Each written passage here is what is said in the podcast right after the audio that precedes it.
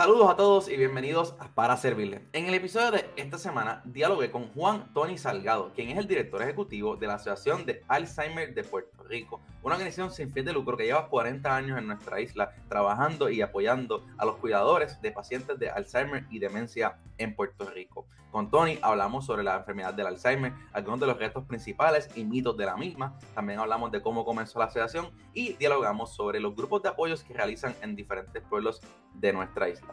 Y en adición aprovechamos para hablar sobre su campaña actual que es Jingle for Therapy, donde han creado un conglomerado de los famosos jingles de los 70, 80 y 90 para ayudar a los pacientes de Alzheimer a través de la musicoterapia. Puedes conocer más información visitando alzheimerpr.com.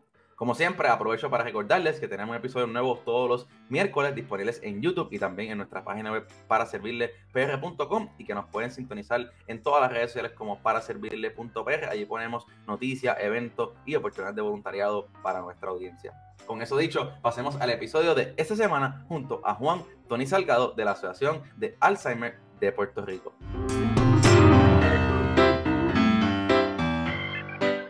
Saludos a todos y bienvenidos a otro episodio de Para Servirle. Hoy me acompaña Tony Salgado, que es el director ejecutivo de la Asociación de Alzheimer de Puerto Rico, para hablar sobre el trabajo que hacen en Puerto Rico y también la, enfermedad del Alzheimer en nuestra isla. Tony, bienvenido Para Servirle. Gracias Jesús, gracias por la invitación y gracias a la audiencia que nos esté observando. Claro, para, para mí un placer y, y agradezco ¿verdad? que nos vamos a poder educar un poco a las personas en nuestra audiencia y también eh, como siempre, traer la organización nueva que está haciendo trabajo en nuestra isla para que la gente la conozca, aunque sé que llevan muchos años, pero para nuestra audiencia, pues es la primera vez que a lo mejor algunos de ellos la conocen y pues, eso para mí me, me, llena de orgullo y me llena de alegría que siempre estamos llevando la organización nueva eh, para que la gente las conozca. Fabuloso. Y con eso dicho, pues me gustaría empezar con lo más básico, ¿no? ¿Qué es la Asociación de Alzheimer de Puerto Rico? La Asociación de Alzheimer es una organización sin fines de lucro dedicada primordialmente a orientar a familiares y cuidadores de personas con cualquier tipo de demencia eh, en estrategias en cómo manejar situaciones que se van a presentar. Eso, yo creo que eso es un excelente resumen que todo el mundo puede entender y eso me, trae a la figura del cuidador, que, que, que, básicamente es la persona que ustedes apoyan mucho ¿Cuán importante es esa figura en la vida de estas personas que tienen Alzheimer o algún tipo de demencia, como bien tú mencionas? El cuidador es una parte primordial de una persona con demencia porque va a ser el encargado de eh, una persona en una situación que eh, posiblemente desconocen y es bien abrumadora. Así que el cuidador principalmente se tiene que cuidar a sí mismo para poder eh, satisfacer las necesidades del enfermo. Sí, que, que a veces como estaba hablando un poquito fuera de cámara, pero como que a veces uno se olvida de, uno mismo, ¿no? Y estás ayudando a la persona, estás ayudando a tu familiar y te olvidas de cuidarte a tú mismo o no tienes las herramientas para poder eh, cuidar satisfactoriamente a la persona y también a ti mismo eh, en esos casos, ¿no? No, eso es correcto. Eh, como posiblemente tú conoces, en Puerto Rico hay un desconocimiento craso de lo que es la enfermedad de Alzheimer's. 50, 60 años atrás se desconocía porque la incidencia de la enfermedad se manifiesta después de los 60, 65 años y, y la expectativa de vida entonces no era lo que es hoy día. Hoy día estamos viviendo un poquito más de tiempo y naturalmente se está eh, conociendo lo que es la enfermedad porque se está manifestando después de los 60, 65 años. Por ende, la mayor parte de la gente desconoce lo que es la enfermedad todavía y aquellos que le tocan las puertas eh, están en negación porque no quieren aceptar que un ser querido que fue tan autosuficiente o inteligente o lo que sea, que esté reaccionando, actuando de la forma que actúa cuando la enfermedad eh, le, llega a ellos. Y, hablando de eso, en Puerto Rico, o sea, tenemos, hay, hay sobre la cantidad de personas que tienen Alzheimer, esto es un número que, porque yo sé que en Puerto Rico es un tema bien importante que, que debemos de trabajar para conseguir datos de muchas cosas y lamentablemente tenemos números del 2010, del 2015, pero no sé si ustedes a través de su, trabajo han podido ver más o menos cómo está la, penetración de esta enfermedad en, nuestra isla. Sí, en Puerto Rico hoy día estamos bregando con un estimado, un estimado que honestamente del 2019, del 2000, 1999 eh, era estimado 65 mil personas, hoy día todavía se habla de 65 mil personas que posiblemente padecen de algún tipo de demencia, aunque solamente un minuto por ciento, 10 o 15 por ciento están diagnosticados. Así que todavía vivimos en la oscuridad y posiblemente por el estigma que no, nosotros los puertorriqueños no queremos que nadie sepa que tenemos un loquito en la familia, pero no es un loquito, esto es una enfermedad que nadie pidió. Y mientras mejor y más sepamos de ella, mejor la podemos atajar. Así que es eh, necesario que aquellos que tengan una incidencia lo reporten para que no solamente eso, si tenemos los números correctos, posiblemente podemos tener ayudas gubernamentales y, federales. Así Exacto. Y, y, hablando de ese tema de educar, o sea, mencionabas que es una enfermedad que se debe empezar a señales después de los 60 años. ¿Qué, ¿Qué, tipo de señales da? ¿Cómo la persona se empieza? Obviamente, el que sabe, sabe, un poquito porque se, se, empieza a olvidar de cosas o algo, pero imagino que hay, hay, hay un poco más de detalle y, y, señales, ¿verdad? Que, que, ustedes han visto a través del tiempo que han trabajado. Sí, mira, la gráfica más importante es que la demencia o el proceso degenerativo, honestamente, comienza 20, 25 años antes de que se manifieste. Ah, wow. Que, es una información que mucha gente desconoce, ¿verdad? Y las primeras señales son leves olvidos, como donde dejó las llaves, eh, nombre, se desorienta en tiempo y espacio, esto eh, hace acusaciones de que le robaron el dinero, de que lo están acechando, cosas así por el estilo. Bueno, tuve una persona que era una persona que no criticaba a nadie que no se metía con nadie de la noche a la mañana, ve a un amigo o amigo y que estaba vestido y dice, mira, esa ropa te queda desastrosamente fea o lo que sea, y que empiece a criticar, algo no está bien con esa persona. Así que esos son los, los signos que tenemos que observar. Y los leves pues olvidos.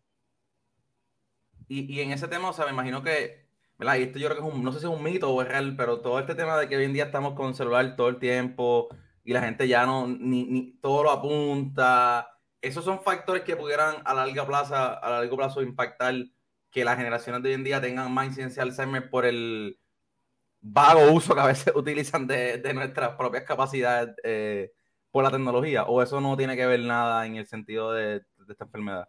Bueno, eh, eh es comprobado en una persona que, que, se mantenga activa, eh, eh, estudiando, leyendo, haciendo ejercicios mentales y físicos, eh, va a tener menos propensidad de que desarrolle la enfermedad.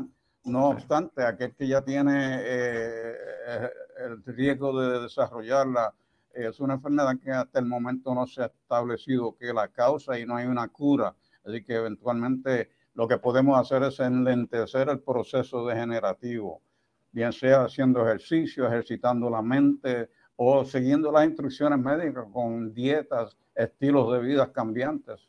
Así que todo ayuda. Sí, que, al final del día, por eso es tan importante mantenerse activo, no solo físicamente, sino mentalmente, eh, dieta saludable, tus exámenes físicos, ¿verdad? Todo el tiempo. Me, mencionabas que no hay cura eso es algo que, que ustedes han, visto que a lo mejor hay han habido avances desde los 90 hacia ver algún tipo de tecnología que haya insertado alguna medicina o eso es algo que realmente al ser tan degenerativo ya está, eh, ¿verdad? Y no tiene cura o nunca tendrá cura. Bueno, no voy a decir nunca porque uno no puede eh, la, ciencia es tan fabulosa que quizás mañana se pueda conseguir algo, que Dios haga un milagro, ¿verdad? Pero hace 122 años que se describió el primer caso y desde entonces todavía se desconoce la causa exacta. Hay esto, ideas de lo que la causa y lo que sea.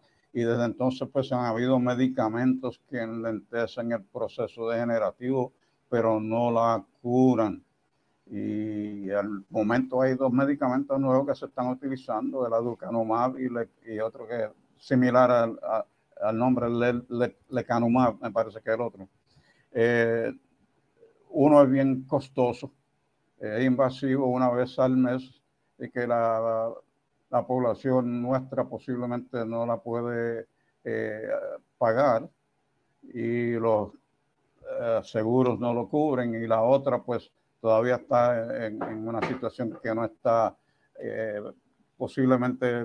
eh, posiblemente por lo que yo escucho, que, que, muchos de los médicos todavía no la están recetando, así que... Sí, que, como todo pasa, ¿no? Cuando empiezan a llegar medicamentos, no todo el mundo puede adquirirlo, eh, está muy, muy temprano en el desarrollo, entonces pues, pero a, su punto, ¿verdad? Uno nunca sabe la, como, la tecnología y la ciencia que cada vez más va avanzando de forma acelerada, sin duda alguna, eh, no, no, nos puede ayudar con esta enfermedad. Quería preguntarle en particular, en la moviéndonos un poquito a la de la asociación, eh, ¿qué nos puedes comentar? ¿Cuándo comenzaron? ¿Cómo ha sido ese desarrollo de la misma a través del tiempo aquí en Puerto Rico? Mira, la asociación fue una iniciativa y visión del doctor Justino del Valle, que ya no está con nosotros. En el 1983 eh, tenía la, visión de lo que estaba aconteciendo, como te dije, que esto se desconocía 40, 50 años atrás. Y él eh, vio la necesidad que había en mucha gente que estaba padeciendo eh, de algún tipo de demencia y que no había ayuda en Puerto Rico y se unió con eh, a varios profesionales de la salud, amigos y familiares de personas con demencia y estableció lo que hoy se conoce como la Asociación de Alzheimer de Puerto Rico, 40 años más tarde. Wow. Pero fue una iniciativa y una visión tremenda del doctor Justino del Valle. Sí que, o sea, 40 años no, no es poca cosa, muy pocas no hay muchas organizaciones en Puerto Rico que pueden decir que llevan 40 años trabajando por un grupo en particular, eh, que eso me parece eh, fenomenal, ¿no? Y una gráfica específica es que no vendemos nada, no producimos nada y eh, vivimos de la aportación del público, así que... Pues eso es un buen momento para preguntar, la gente que quisiera hacer algún tipo de aportación a la Asociación del Alzheimer, ¿cómo lo pueden realizar?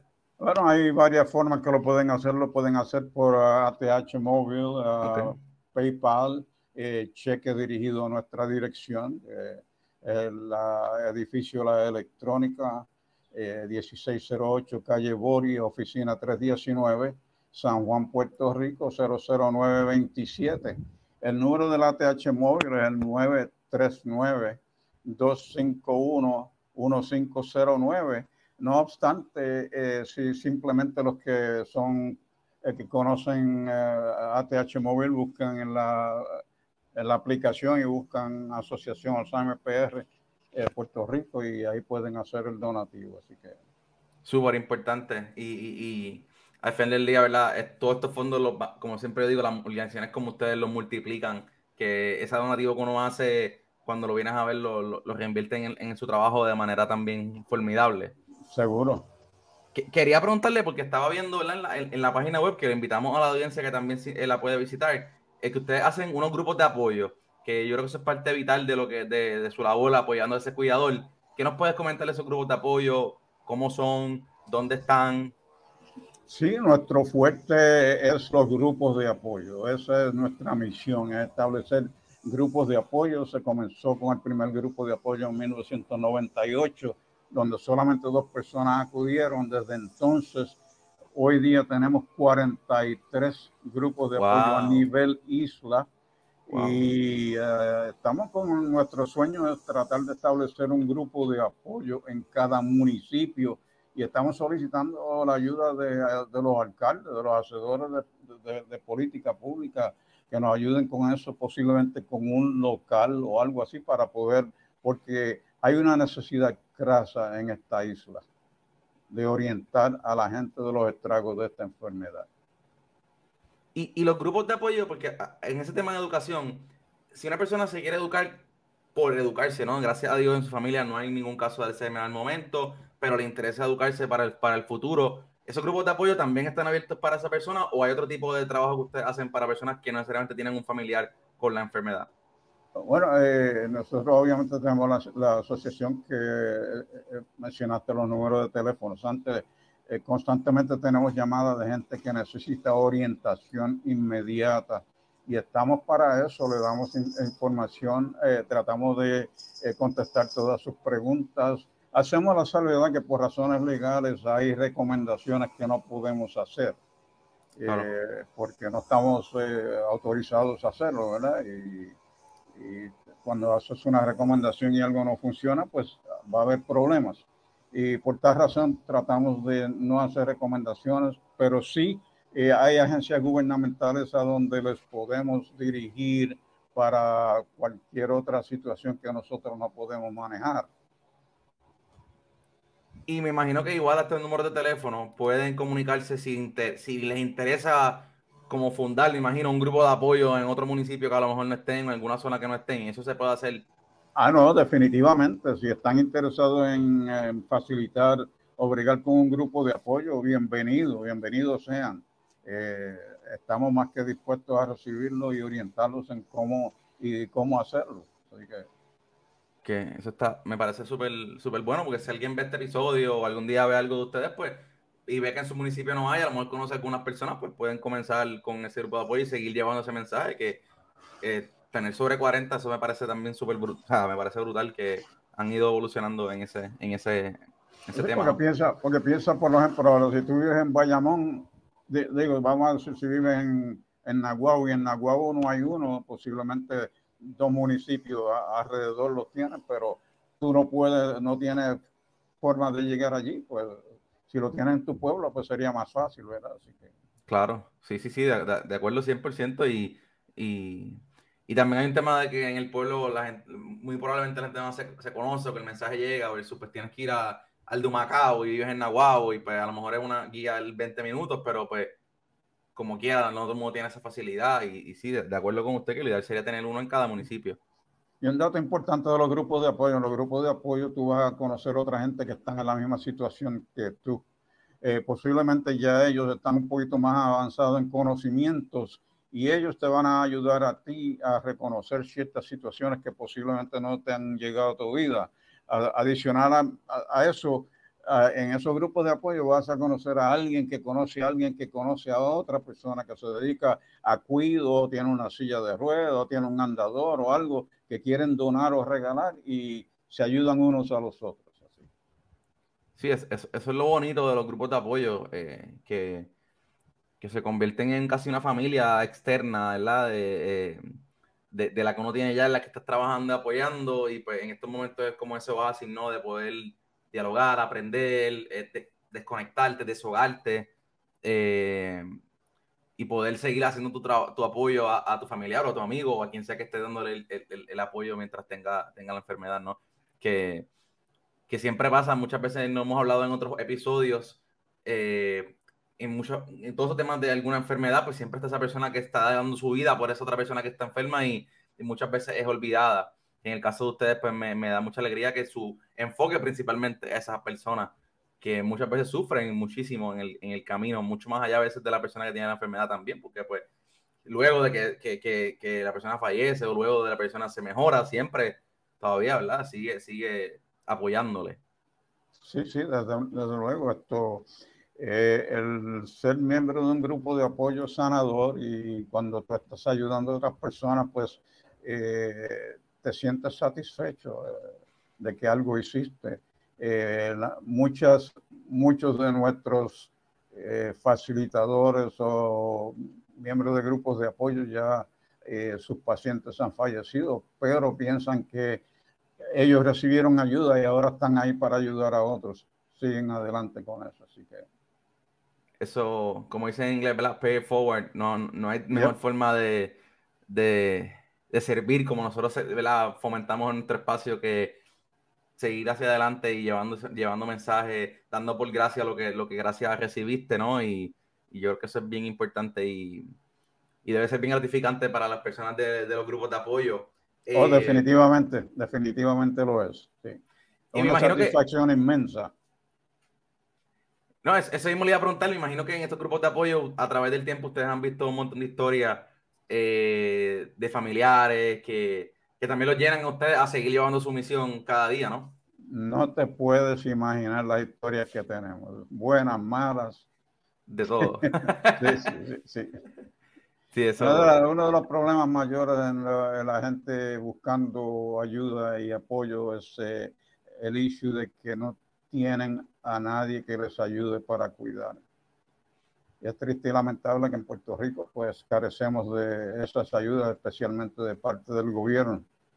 Eh, solamente una oficina de la Procuradora de Personas de Edad Avanzada que tiene unos programas que facilitan a alguien para ayudar dos o tres horas diarias libres de costo, pero no tienen el personal para satisfacer la, necesidad.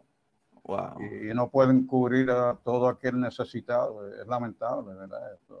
Necesitamos que los municipios, los gobiernos se involucren y que traten de establecer un centro de cuidado diurno para darle un respiro a esta gente que si tienen que trabajar, que por lo menos tengan eh, la seguridad de que su ser querido va a estar seguro en un lugar por, por lo menos cuatro, cinco, seis horas y, y, después regresarlo a sus casas, pero no hay mucho de eso en Puerto Rico. Así que... imagino que eso, eso es uno de los retos mayores, porque al fin del día, una, una oficina para trabajar con los envejecientes, o sea, hay miles, hay, o sea, hay otro tipo de enfermedades también, eso que no estás trabajando solo con Alzheimer, el, el recurso que tienes lo estás distribuyendo en otras enfermedades también, eso que eh, se convierte en mínimo el apoyo, como usted bien menciona, del, del, gobierno hacia, hacia esta población particular. Sí, no solamente eso, que, que también esto, la necesidad es grande, porque en, en, muchos casos donde hay un enfermo, posiblemente hay un vínculo familiar de cuatro, cinco, seis personas, pero el problema le toca siempre a una persona, normalmente fémina o la mayor o la menor, y no tiene ayuda ni, ni emocional, ni de ninguna clase, ni financiera de los otros miembros de familia.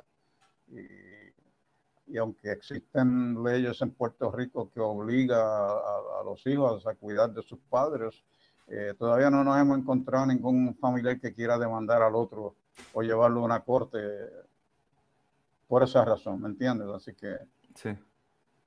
nos quejamos, pero no hacemos nada. Sí, sí, sí, eso es un, un mal de nuestro país bastante grande, eh, que no solo en este tema, ¿no? Que nos quejamos y como usted bien decía, hablábamos ahorita también, hasta que no nos llega a nuestra puerta no, no reaccionamos, ¿no? Hasta que no tengamos un familiar o un amigo con la enfermedad, somos eh, inmunes. yo, he escuchado gente que dice, en mi familia no existe eso, y yo digo, pues mentira, porque yo creo que en toda familia en dado momento ha existido algún tipo de demencia. Sí, sí, y, uno nunca sabe también cuándo te se puede llegar, ¿no? O sea, eh, eh, eh, y... Si no se conoce, si se desconoce la causa, pues tú sabes, ¿cómo tú vas a saber si te va a dar o no? claro. Y, y, entonces pudiéramos decir que los dos retos principales de, de, ustedes como asociación y de la enfermedad en particular en Puerto Rico es ese tema de educación y el tema no de apoyo gubernamental, de recursos para poder maximizar el impacto y los recursos que reciben estas personas, ¿no? Seguro que nuestro sueño ha sido siempre tener una sede donde pudiésemos tener un, un centro de cuidado diurno y eh, trabajadores sociales y posiblemente médicos que ayuden a la comunidad que viene de, con desconocimiento, que esto es día a día. Eh, eh, quisiéramos tener eso y ha sido un sueño por 40 años, pero no se ha podido realizar todavía. Así que, pero seguimos soñando. Claro, eso, no, eso es lo último que se pierde, seguimos y y, que la gente apoyando y, sigan ¿verdad? viendo su, su labor. Imagino a, que lo mejor, a lo mejor no encontramos un filántropo por ahí que nos duena. A lo mejor uno nunca sabe. Y a, lo que hablamos, a lo mejor alguien que está inmune, como quien dice, y ahora algún familiar dice, espérate, esta causa yo quiero ayudar. Y, y claro, uno nunca sabe. En Puerto Rico hay mucha gente adivosa, sin, sin duda. Seguro. Tenemos en el momento también, estamos operando una escuelita, una escuelita de cuidadores eh, informales Ah, eh, que se está llevando a cabo en este momento. Eh, mañana sería la quinta clase eh, de, seis clases para preparar a cuidadores que bregan con sus pacientes que no saben cómo hacerlo. Así que esta es nuestra tercera sesión y vamos a seguir esto tratando de implementar esto donde podamos conseguir el local para poder dar las clases y y seguir orientando a la gente, que se preparen. pues ahí yo estoy poniendo las redes para que la gente esté pendiente, para que se puedan unir a esos esfuerzos que ustedes están realizando. Eh, porque al final del día lo que usted ha mencionado a través del episodio, educación, eso, eso es el tema bien importante, ¿no? Y conocer esas señales y conocer pendiente, ¿no? hablando de eso, vi también en la página web que usted hace muchos estudios, como que hay una biblioteca con un montón de diferentes investigaciones, Eh, ¿Esos son diferentes estudios que ustedes hacen en, a través de la asociación o, o, cómo, cómo, esa parte y, y, qué nos puedes contar de eso? No nosotros, hay entidades médicas y médicos que en Puerto ah. Rico que tienen estudios que son eh, eh, financiados federalmente y por otros uh, fondos eh, que vienen y están haciendo unos uh, estudios en genética y, y, el desarrollo de la enfermedad desde hace varios años y cada eh, renuevan los estudios y entonces nosotros colaboramos en proveer miembros de familia o personas que quieran colaborar con la información o, o, que, o exámenes que se hacen o lo que sean y, y de esa forma pues nosotros pues participamos y colaboramos en estos estudios. Súper bien, que a veces estos estudios los hacen y no tienen población de Puerto Rico, no los toman en consideración también es que muchas veces en estos estudios hay mucha gente que son negativos, no, yo no quiero, cómo yo me voy a meter en esto y lo que sea, pero hay veces que eh, algunos de estos estudios no, no, son invasivos y posiblemente eh, su participación puede ayudar un montón a, a, establecer qué es lo que causa esta bendita enfermedad, ¿me entiendes? Porque se está determinando que nuestra raza latina es más propensa que otras razas. Ah, wow. Eh, nosotros tenemos herencia que viene desde España, que nos, marca ah, como propenso a desarrollar esta enfermedad. Así que no soy médico y estoy hablando de, poquito conocimiento, ¿verdad? pero quiero hacerle la salvedad que no soy médico y no puedo hablar de términos médicos. Así que... No, pero usted, usted está en la organización todos los días, o que usted está viendo esto mucho más que, que yo y que la audiencia, o que estoy seguro que sabe más del tema, obviamente. Y, el tema de los estudios, si no están los, no los puertorriqueños, cuando ven la data, pues no, no, puedes como poder llevar a conclusiones o saber qué vamos a hacer o, dónde hay factores de riesgo, etcétera, porque si no participamos, que eso es bien importante y, y la gente sí, como usted dice, tiene miedo, ah, vamos a participar, eso a mí no me ayuda, o que voy a darle yo mi información privada, siempre la gente tiene un poco de escepticismo ante los estudios. Sí, sí, sí, sí. Pero después cuando viene la medicina la quieren probar porque, pero eso pues una cosa tiene que ir con la otra, ¿no? Tenemos que formar parte para poder eh, beneficiarnos a largo plazo. Algo que le quería preguntar, y, ya mismo vamos cerrando, era, era, e, es el tema de la pandemia, ¿no? La pandemia estos últimos años, eh, me imagino que tuvo algún deterioro o, fue bastante un impacto significativo en las personas con Alzheimer y también en esos cuidadores que ustedes pudieron ver a través de la asociación en ese tiempo de la pandemia, que, ¿verdad? Fueron, o todavía un poco, ¿no? Estos tres años eh, bastante significativos.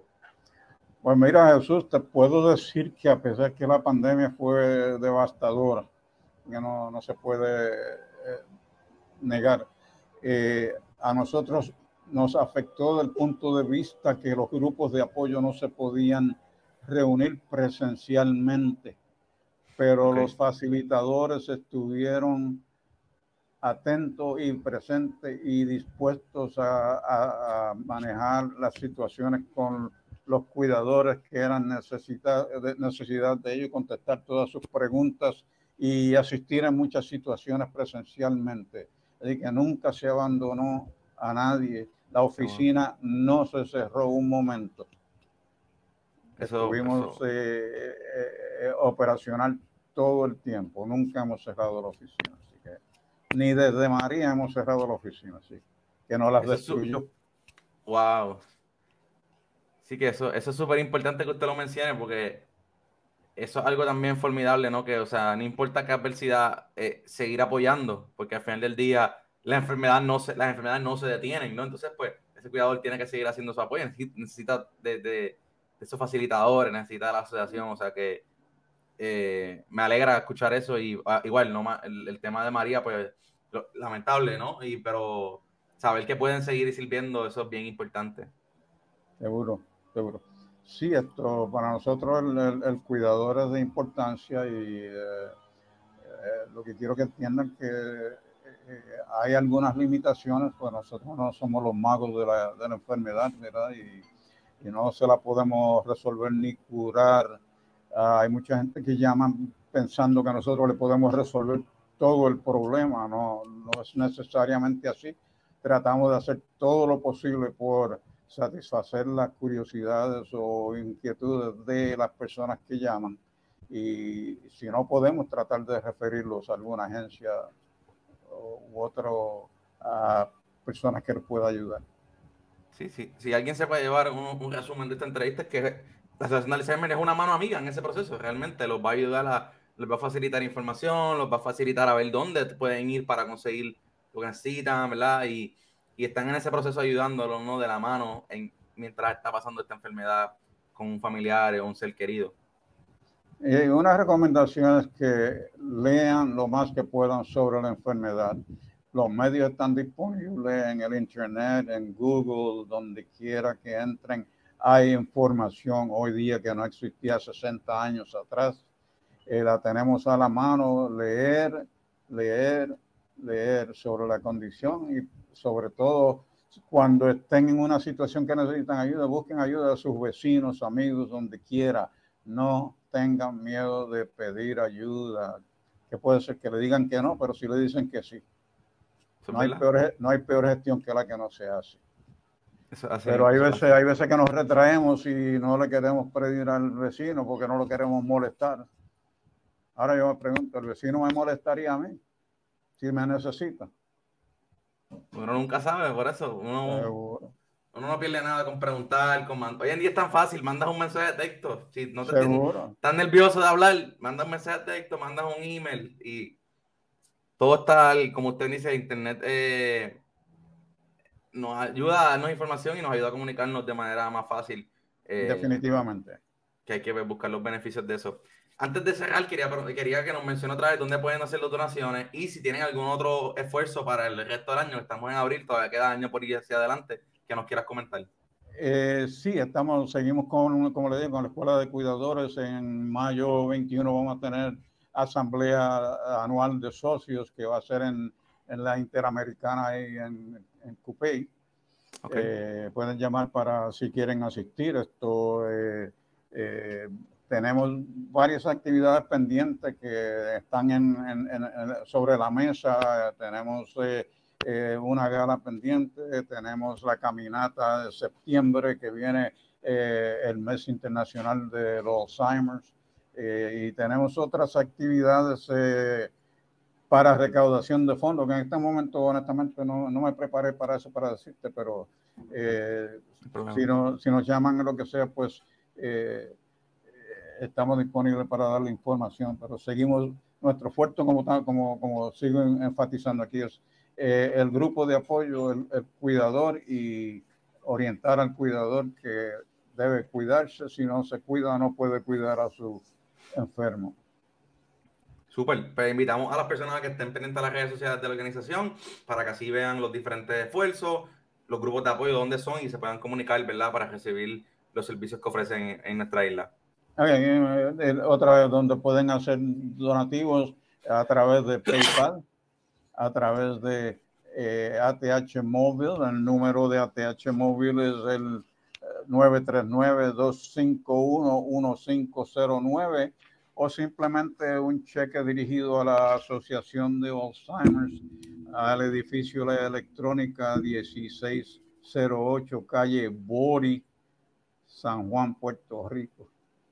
00927. Perfecto, esta información la vamos a poner como siempre en la descripción. Y una nota antes de irnos. Si más yo no me equivoco, ahora mismo tienen una campaña en la radio, ¿no? Como que con anuncios viejos. Que, ajá, me, alegra que mencionas eso. Se llama Jingle Therapy. Ah. Jingletherapy.org. Eh, org, ahí pueden entrar y entonces oyen anuncios viejos que les va a refrescar la mente y, a recordarle de tiempos pasados y uno eh, eso eh, ayuda a mover las neuronas y uno empieza a ejercitar e, esa, esas neuronas viejas que no maneja uno ahí. Sí, me parece interesante. Ahora, ahora que usted está conversando, el, hace, hace, hace uno, una, una, semana lo escuché en la radio y de ahí realmente conocí de la, de la asociación y ahora que estábamos hablando se me había olvidado comentárselo que, que está bien interesante y me parece bien una forma bien fácil de atraer la atención, como que estás escuchando la radio o, y de momento escuchas algo bien viejo y párate, ¿qué es esto? Y ahí escuchas y te enteras de la asociación. Sí, y, funciona porque eso va a tono con la musicoterapia, musicoterapia. eh, la, la, música vieja está comprobada que personas que tienen, que padecen con demencia y, y tú le pones música vieja, pues te alertan. Por, ah, ejemplo, por ejemplo, una doña que era una bailarina muchos años atrás, estaba, que estaba bien eh, decaída, que ni hablaba ni nada en una silla de ruedas, le pusieron un audífono con una pieza de que ella bailaba 60 años atrás y empezó a gesticular y, casi por poco se para a bailar. Wow. Así que es bien, bien interesante y esencial que si tienen música del ayer que la gente le gustaba lo que sea y los quieren tener tranquilos, están enfermos, pónganle la música del ayer, entreténganlo con eso. Así. Eso está bien interesante, eso que la, lo que la gente que dice que la música sana tiene, tiene, eh, tiene un poco de veracidad ese, ese, ese mensaje. Sí, tiene un efecto sanador, definitivamente. Ah, pues qué interesante verle. Voy a, voy a poner también aquí algunos de los jingles al final para que la gente los vea y voy a poner obviamente los enlaces para que la gente conozca ese esfuerzo también, que me parece algo novedoso y a la misma vez también eh, divertido para, para motivar a las personas a educarse sobre este tema y a crear conciencia que, ¿verdad? que eh, es una enfermedad que está en nuestra población y hay que trabajar para, ¿verdad? para ayudar a esos cuidadores que están dando su vida por sus familiares, amigos, vecinos, seres queridos. Definitivamente, Jesús, y agradecemos a, tu iniciativa de ayudarnos con esta encomienda, porque, como ya mencionamos, hace 40 años que estamos bregando con esto, no, es simplemente que acabamos de nacer, ¿verdad? Y, gracias, gracias al público, pues hemos tenido, tenido esta oportunidad de, darle el servicio por esos 40 años. sí, que muy agradecido. Claro, 40 años no es poca cosa. Para mí un placer que nuestra audiencia va, eh, a conocer de la labor que ustedes realizan y ojalá algunos de ellos puedan unirse a sus esfuerzos y puedan eh, ¿verdad? recibir eh, ese servicio que ustedes ofrecen y ser parte de su grupo de apoyo para el bienestar de su familia. Tony, muchas gracias por su tiempo. Invitamos a, todo el mundo que sigan en la red alzheimerpr.com en la página web y ahí puede llevarlo a Facebook, ahí está los emails y toda la información. Y a nuestra audiencia, gracias por iniciar otro episodio de Para Servirle, como siempre, aquí, para servirle. Demuéstrale al visitante cómo es el puertorriqueño, mostrando nuestra cultura y forma de ser. Que se lleve un buen recuerdo de esta isla y de este pueblo, a su parte con orgullo